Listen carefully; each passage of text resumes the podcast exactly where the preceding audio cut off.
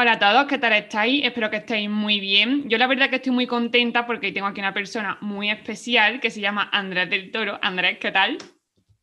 Muy buenas, María José. Bueno, pues yo conozco a Andrés porque él ha sido mi profesor en la universidad y además también es profesor de máster. Bueno, Andrés hace 1500 cosas a la vez, entonces pues es consultor y mentor en comunicación, también emprendedor. Y él dice que es transhumante, ¿no? ¿Por qué dice esto, Andrés? Sí. Digo que soy transhumante porque vivo parte del año en Sevilla y parte del año en mi, Madrid natal. Y, he conseguido encontrar esa palabra que tiene ese punto de romanticismo, ¿no? De ir a buscar pastos más verdes en una, época del año, ¿no? Entonces paso mi vida entre las dos ciudades, entre Madrid y Sevilla. Bueno, pues Andrés está aquí hoy para hablar de un tema que a mí me parece muy importante porque es sobre trabajar lo que te apasiona. La verdad es que siempre que hablo con Andrés me da como un chute de energía y me hace tener bastante esperanza en el tema laboral, en encontrar un trabajo que me guste, también en ponerte las pilas, que no todo es que te lleguen las cosas. Y bueno, pues quiero transmitir un poco también aquí este mensaje y hablar sobre todo esto. Así que, Andrés, empezamos con la primera pregunta, si te parece. Perfecto. Bueno, pues para empezar, eh, ¿cómo está el entorno laboral? Buf, ¿cómo está el entorno laboral?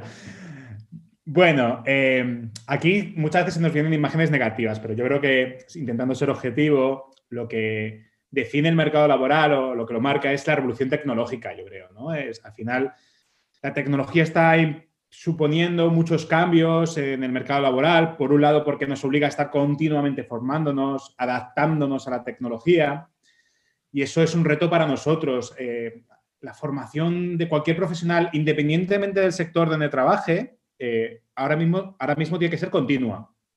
Además, esa revolución tecnológica también supone la llegada de los robots. Mira, justo ayer en, los informativos decían que, que, expectativas hablan de que para 2025, o sea, dentro de cuatro años... Dentro de nada, eh, realmente dentro de nada, la mitad de los trabajos podrán ser hechos, serán hechos por robots, robots en ese sentido amplio de la palabra, ¿eh? no imaginemos máquinas, sino inteligencias artificiales.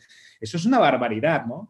El mercado laboral y la tecnología nos implica, por lo tanto, adaptarnos, pero por otro lado está haciendo desaparecer muchos puestos de trabajo.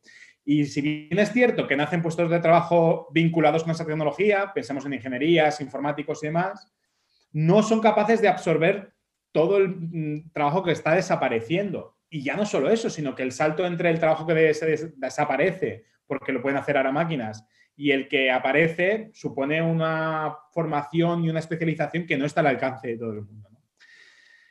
También el mercado laboral, como sabemos, está marcado por, esta economía que vivimos que hace que también el trabajo sea precario. Eh, tengamos que estar muy adaptados, eh, tengamos que trabajar X horas en un sitio, X horas en otro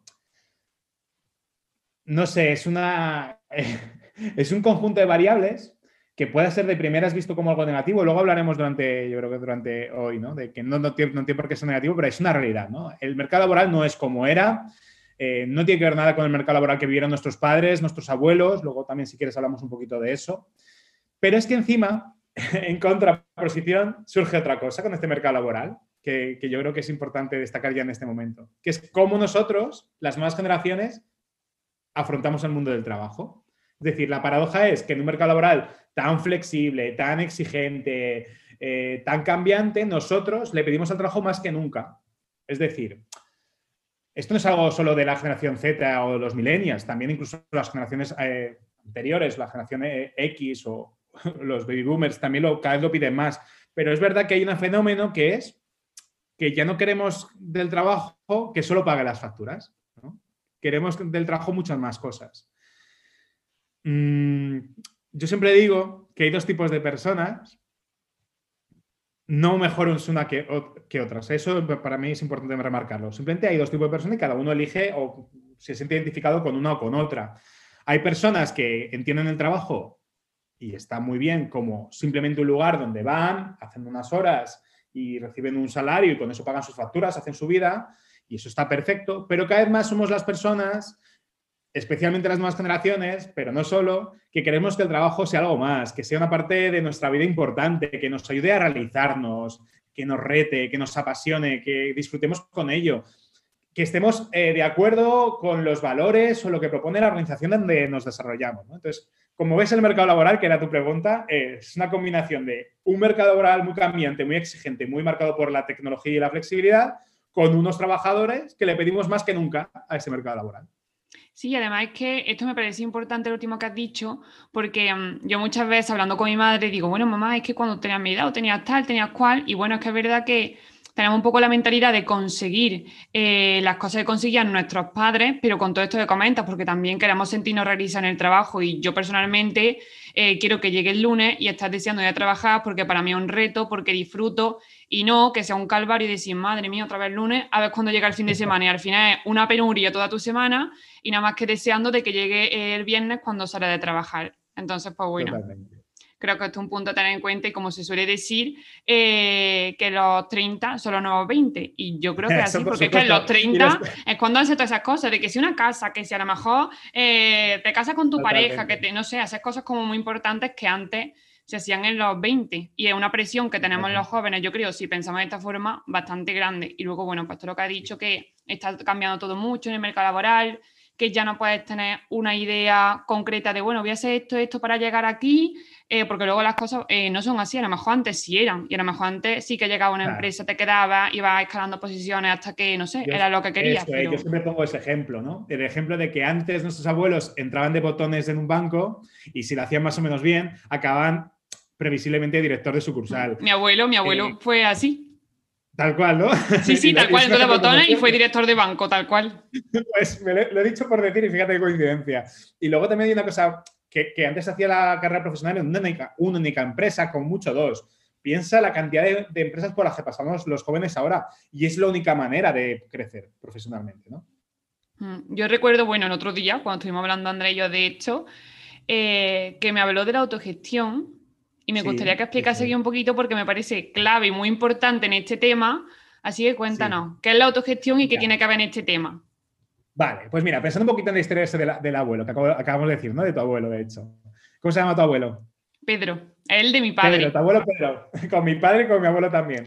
bueno, pues pensando en la historia del abuelo Pedro, eh, claro, ya no podemos esperar eso del trabajo. Nosotros eh, ya no podemos esperar que un agente externo eh, se responsabilice de nuestra carrera y se preocupe por hacernos ascender y crecer profesionalmente. A ver, obviamente existen los departamentos de recursos humanos y hacen una labor de gestión de personas, y hacen una labor obviamente buenísima eh, porque estemos satisfechos, pero no llegan a todo lo que les gustaría llegar y a cumplir todas las expectativas que tenemos ante el trabajo. Entonces, ante este mercado laboral, ante esta, exigencia que le tenemos al mundo del trabajo, pues surge esto que decías, la autogestión. La autogestión es una realidad. La, autogestión es la realidad de que tenemos que responsabilizarnos de nuestra propia carrera profesional y que no podemos dejarlas en manos de terceros. No podemos esperar que haya un agente un externo, un departamento de recursos humanos que se preocupe por todas nuestras expectativas, eh, todo lo que esperamos del trabajo, por dar giro a nuestra carrera. No, no, tenemos que aceptar una realidad, que es que somos los responsables de nuestra carrera y tenemos que actuar en consecuencia. Tomar las riendas, plantearnos unos objetivos, mantenernos actualizados. Una carrera que pensemos que durará unos, si empecéis en el mercado laboral, eh, unos 50 años. Nos vamos a jubilar cada vez más tarde. 50 años. Una carrera profesional que no será tan lineal como la de nuestros padres nuestros abuelos, que tendrá giros de, de, guion, tendrá golpes de timón, porque de hecho hay fenómenos muy habituales que es el fenómeno de la segunda carrera, que eso ya ha venido para quedarse. Un fenómeno que se refiere a que como es tan fácil ahora mismo crecer profesionalmente o vivir una carrera profesional intensa, pues llegamos a finales de ciclos profesionales mucho antes. Hablando de mis propias carnes, yo he estado 10 años trabajando como consultor de comunicación en agencias de comunicación yo tenía una vocación toda la vida que era ser docente, pues di un giro a mi vida profesional y me hice docente universitario, pero luego estando ahí me di cuenta que echaba de menos también la consultoría y la mentorización, pues también di otro giro. Ahora me meto en temas de, de emprendimiento, pues doy otro giro y yo soy consciente, he dado este giro sabiendo que a lo mejor dentro de cinco años, de diez años, pues se ve otra cosa. Y no pasa nada, porque eso es la vida profesional ahora mismo, ¿no? Pensar en vuestro alrededor y seguro que encontraréis mucha gente que ha tenido que dar un giro a su carrera profesional, o obligado, forzado, o porque ellos mismos necesitaban esto. Y todo eso pasa por la autogestión profesional que comentábamos. Y ya no solo la autogestión, porque estamos hablando cuando se supone que ya empezó una carrera y en ese camino, pues tomas decisiones o dentro de la misma empresa o en otra, sino también ya a la hora de empezar a trabajar. Efectivamente, yo creo que eso les pasa mucho a los a la gente que se incorpora al mercado laboral, ¿no? Eh, creo que la autogestión toma más relevancia en ese momento vital en el que no puedes esperar que alguien llame a tu puerta, el que no puedes esperar que enviando currículums, que yo le llamo al currículum el buzoneo ¿no? del mundo del trabajo. ¿no? Sí. Es igual que buzonear, es el papel del chino, del restaurante chino que te llega al buzón. No podemos esperar incorporarnos al mercado laboral sin tener en mente esa idea de, ostras, que yo soy el principal responsable y tengo que hacer todo lo que esté en mi mano para no solo buscar trabajo, sino para desarrollar mi, por ejemplo, mi marca personal. Eh, eso María José lo sabe, o quizá no lo que estéis escuchando. Yo trabajo mucho en temas de marca personal, eh, mi tesis doctoral fue de eso. Entonces, también aunque seas joven y aunque estés empezando, tienes que cuidar tu marca personal, tu presencia digital, aprovechar las oportunidades que hay en eso. Es decir, la autogestión tiene, no es algo solo para gente que ya esté rodada y tenga experiencia, es especialmente clave cuando estás iniciando tu andadura profesional. Y mm, en esto de gestionar nuestra carrera, ¿hay unos pasos a seguir o cómo crees que lo debemos hacer? Vale, yo soy muy poco amigo de dar eh, unos ingredientes. Últimamente estoy haciendo una campaña en contra de los consejos, además, porque los consejos em, no dejan de ser proyecciones de la persona que te los da, ¿no? de su experiencia, de sus vivencias, de sus miedos. ¿no? Obviamente escuchar a los demás, escuchar muchísimo, ser humildes, pero, pero cuidado con los consejos. Quedaros con lo que os queráis, que lo que queráis de ese consejo, porque si yo hubiera hecho caso a los consejos nunca hubiera sido profesor. Todo el mundo me decía que era imposible, que si no había empezado ya una carrera académica desde que dejé la universidad no, no iba a poder ser profesor y mirad, ¿no? Dicho esto, no hay unos pasos A, B, C y D, eso lo tengo bastante claro. Sí que, porque no hay un camino lineal, no siempre el, camino más corto entre A y B es una línea recta. En el mundo profesional nunca sabes lo que te, dónde te van a llevar tus pasos. Y luego además em, hay una cosa muy bonita, esto seguro que mucho lo conoceréis, de una charla muy famosa de Steve Jobs, ¿no? que muchas veces ves tu carrera profesional y tu vida mirando hacia atrás. Y es cuando mirando hacia atrás ves cómo los cosas tenían sentido y cómo puedes conectar puntos y cómo aquel curso que hiciste de algo que no tenía que ver nada, como por ejemplo teatro o diseño, resulta que tiene un impacto brutal en tu carrera profesional ahora que no tiene que ver con ese sector. Dicho esto, no hay unas reglas A, B, C y D, pero sí que hay una serie, por ejemplo, de, bueno, de cosas a tener en cuenta. Por ejemplo, es muy importante eh, buscar oportunidades. Es decir, eh, ¿cómo podría o hacia dónde va el mercado laboral en mi sector? ¿Qué tendencias tiene para yo identificar oportunidades? Eso te va a garantizar subirte como los surfistas, ¿no? En la, ola. En la cresta. Y eso te va a hacer acelerar. Detectar oportunidades es leer mucho, escuchar mucho, estar atento, estar atenta a lo que pasa en tu sector. Estoy seguro de que eso es un secreto para crecer profesionalmente. Otro secreto es no tener apego, no tener apego especialmente a, las visiones clásicas de las profesiones. Es muy curioso cómo la generación todavía que yo veo a mis alumnos de 20 años están muy apegados a una visión romántica de las profesiones que ya no existe. Justo hoy, esta mañana teniendo una tutoría con una alumna que, decía que quería ser creativa publicitaria de las clásicas, ¿no? de la tele.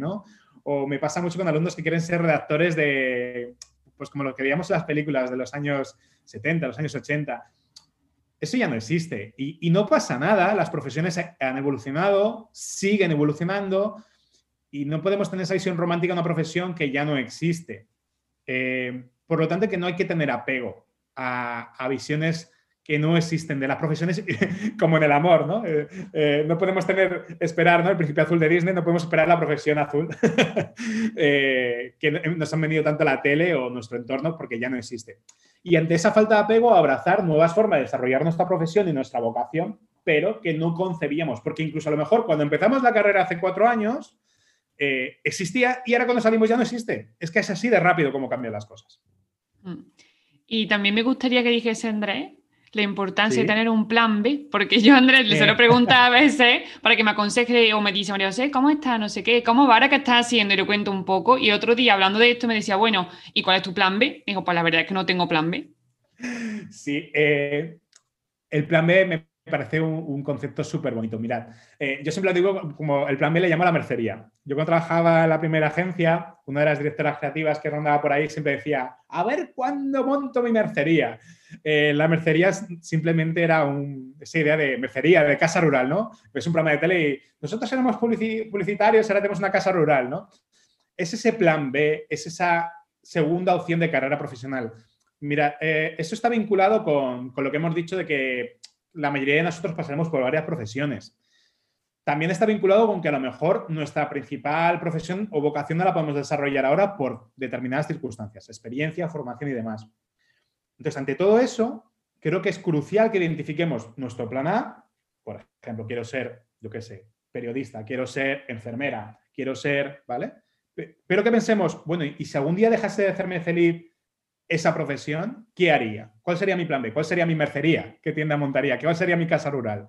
Incluso un plan C, ¿eh?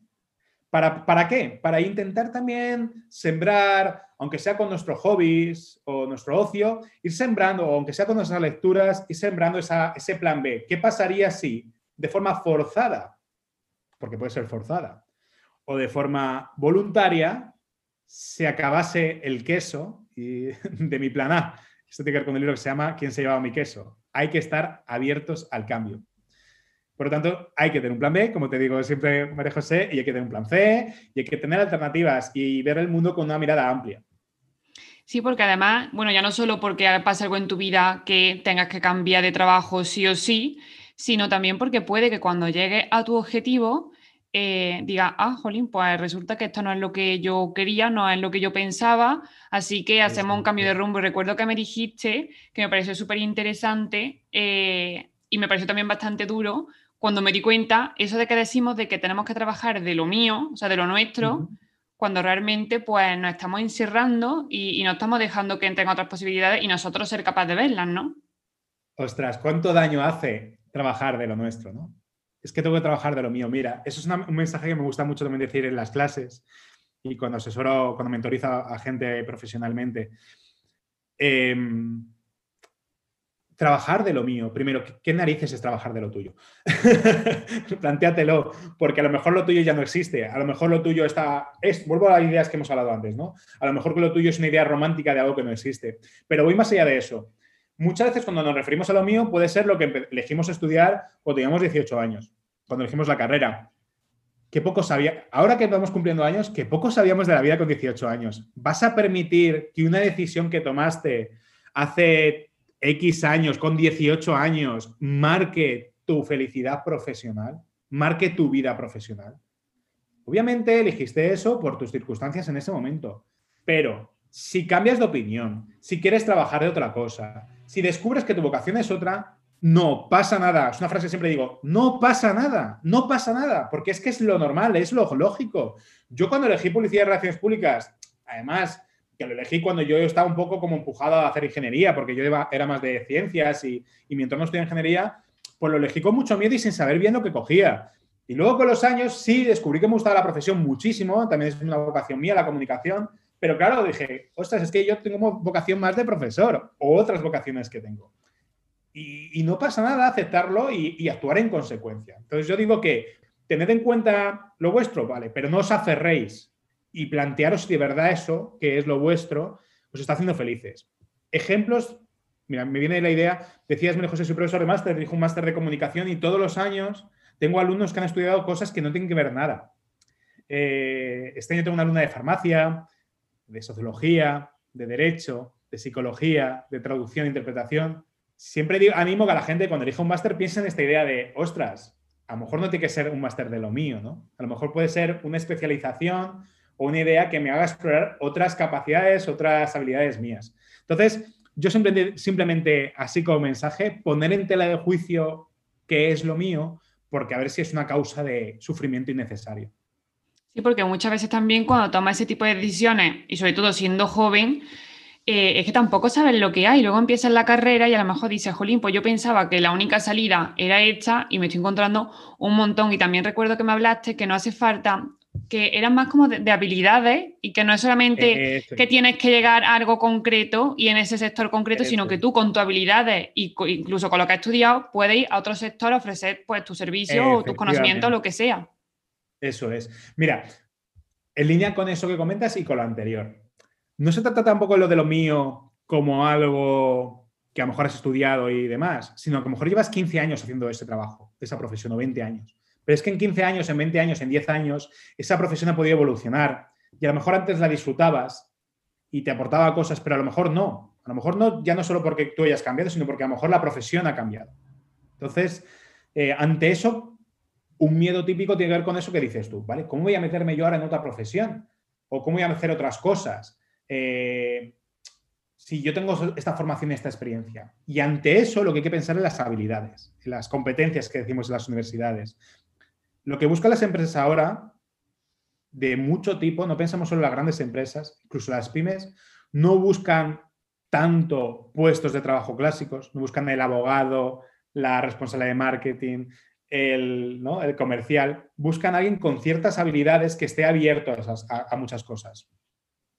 Claro, y esto me parece muy importante porque eh, es que el otro día hablando con Andrés decía, bueno, Andrés, bueno, él me decía esto y decía, pero vamos a ver, si cuesta en trabajo eh, eh, buscar una oferta de trabajo con lo que tú has estudiado, ¿cómo voy a encontrar una si no he estudiado? Eso concreto, no, no estoy respaldada por ninguna formación ni por nada de eso. Eso es, porque la gente cuando vas a una entrevista no le preocupa tanto lo que has estudiado, sino que lo que eres capaz de hacer. Tu actitud ante las cosas, tu capacidad de trabajar en equipo, de liderazgo, de adaptarte, de innovar, de ese tipo de habilidades que se llaman blandas, que tienen que ver con la persona independientemente de la formación o profesión previa, son las que más, las que más marcan las empresas. Y yo me di cuenta cuando, hago, a día de hoy participo en muchos procesos de selección, es que me importa menos lo que has estudiado, lo que me importa es qué me puedes aportar a mí como empresa.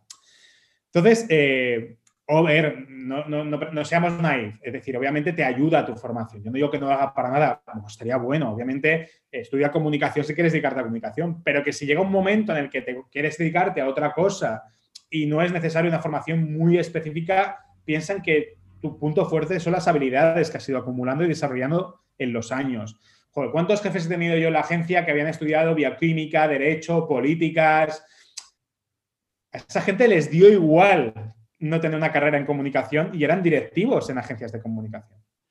Y sobre todo ver qué es lo que sabe hacer de forma innata, ¿no? Porque el otro día, eh, en una entrevista que tuve también para el podcast, entrevistaba a un hombre, bueno, que ya lo escucharéis, se llama Honorio, y, él es coach, pero él estudió ingeniería, entonces él ha sido ingeniero muchos años, y resulta que en, ese trabajo eh, él como que animaba mucho a la gente y tenía una forma también muy empática.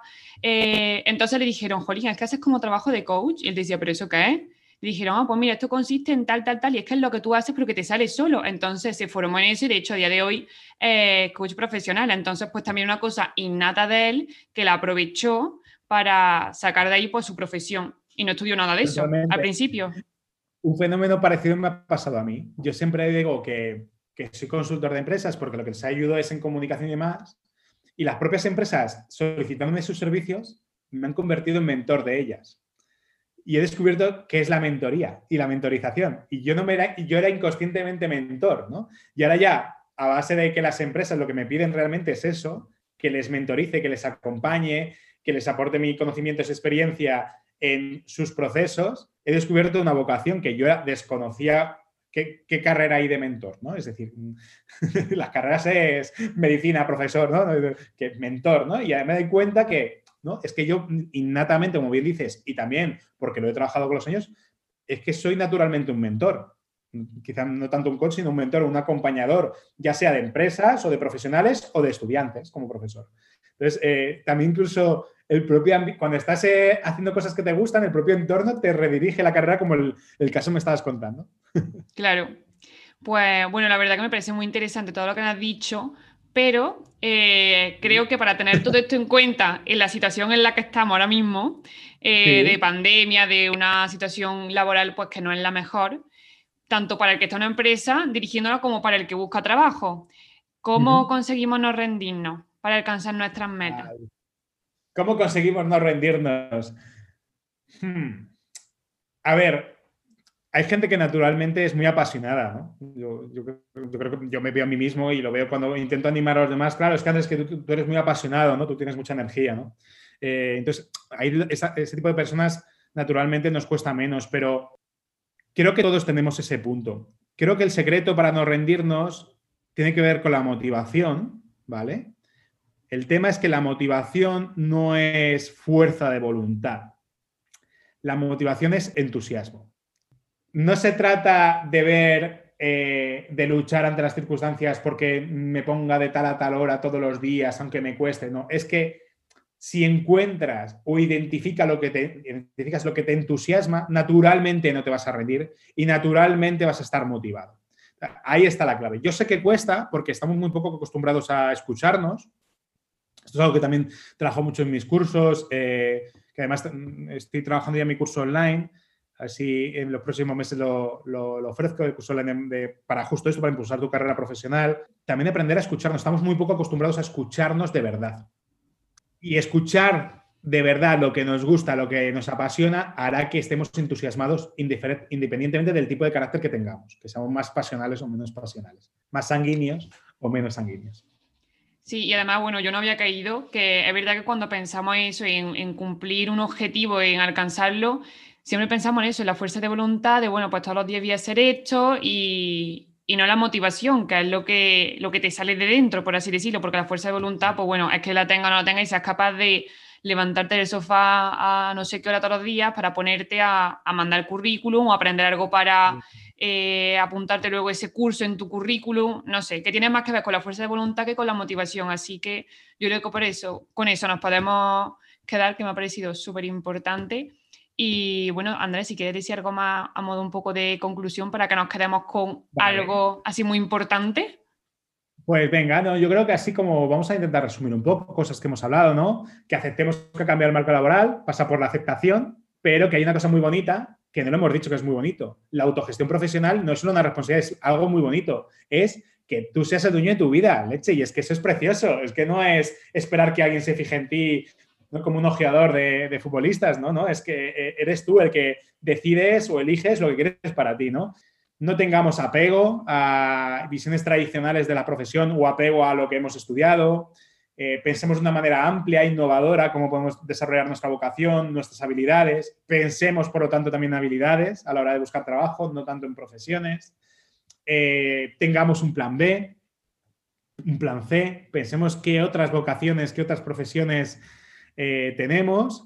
Cuidemos mucho, por favor, nuestra marca y nuestra presencia digital, que es, como sabes, es una cosa en la que yo insisto mucho, porque hay tantos casos de gente a mi alrededor que en solo seis meses cuidando su presencia digital han desarrollado y han amasado un éxito profesional muy interesante.